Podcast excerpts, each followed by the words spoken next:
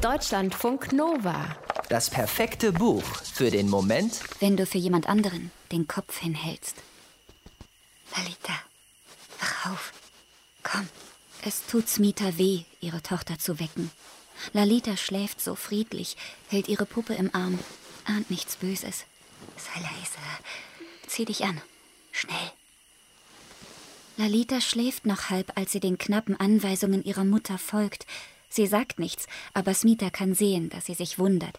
Smita weiß auch, was passiert, wenn sie ihr die Wahrheit sagt. Lalita würde es nicht verstehen. Sie würde weinen.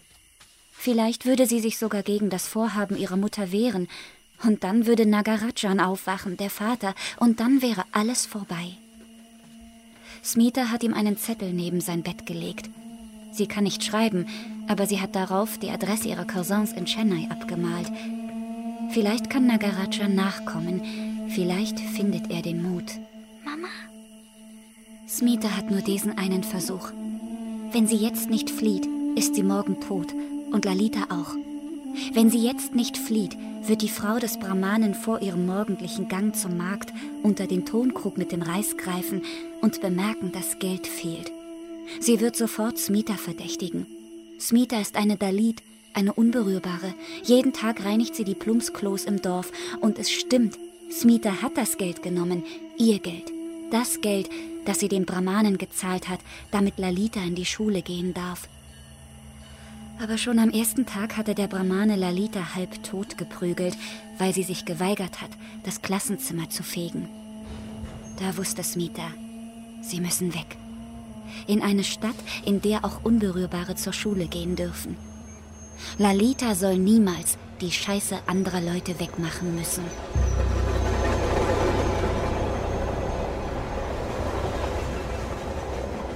Während sich Smita mit ihrer Tochter auf die mehr als 2000 Kilometer lange Reise vom Norden Indiens in den Süden begibt, kämpfen zur selben Zeit, weit voneinander entfernt, noch zwei weitere Frauen ums Überleben, wenn auch nicht in derselben dramatischen Weise wie Smita. Da ist die Anwältin Sarah in Montreal, Kanada, die unter großer Anstrengung versucht, eine schwere Krankheit vor den Kolleginnen und Kollegen in der Kanzlei zu verstecken. Und da ist Julia in Palermo, Sizilien, deren Vater nach einem Unfall im Koma liegt und ihr somit indirekt die Verantwortung für ein bankrottes Familienunternehmen übertragen hat. Smita, Sarah, Julia. Diese drei Frauen kennen sich nicht. Sie werden sich auch niemals begegnen. Was sie verbindet, ist ein starker Überlebenswille und ein Zopf. Von diesen Frauen erzählt die französische Schriftstellerin Laetitia Colombani in ihrem Romandebüt Der Zopf.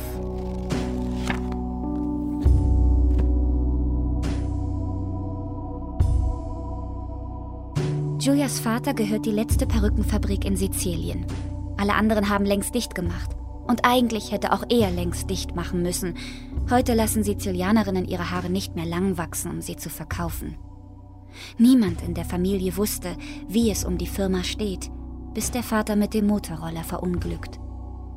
Julia ist verzweifelt. War der Unfall gar keiner? Und wie soll es weitergehen? Ohne Haare keine Perückenfabrik.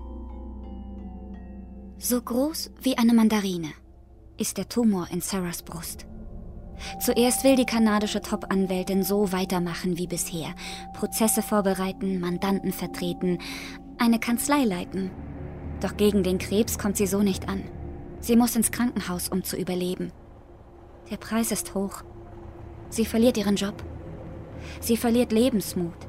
Und Sie verliert ihre Haare. Tausende Kilometer entfernt erreichen Smita und Lalita nach einer langen, beschwerlichen Reise endlich ihr Ziel, einen Tempel. Smita möchte dort dem Gott Vishnu ein Opfer bringen. Sie hat kein Geld für Obst oder Kerzen, aber sie hat etwas anderes Kostbares, das sie bereit ist zu opfern. Sie hat schöne, lange Haare. Smita lässt sie abschneiden als Zeichen ihres Danks und gibt damit, ohne es zu wissen, zwei ihr völlig fremden Frauen Hoffnung. Erst Julia, dann Sarah. Deutschlandfunk Nova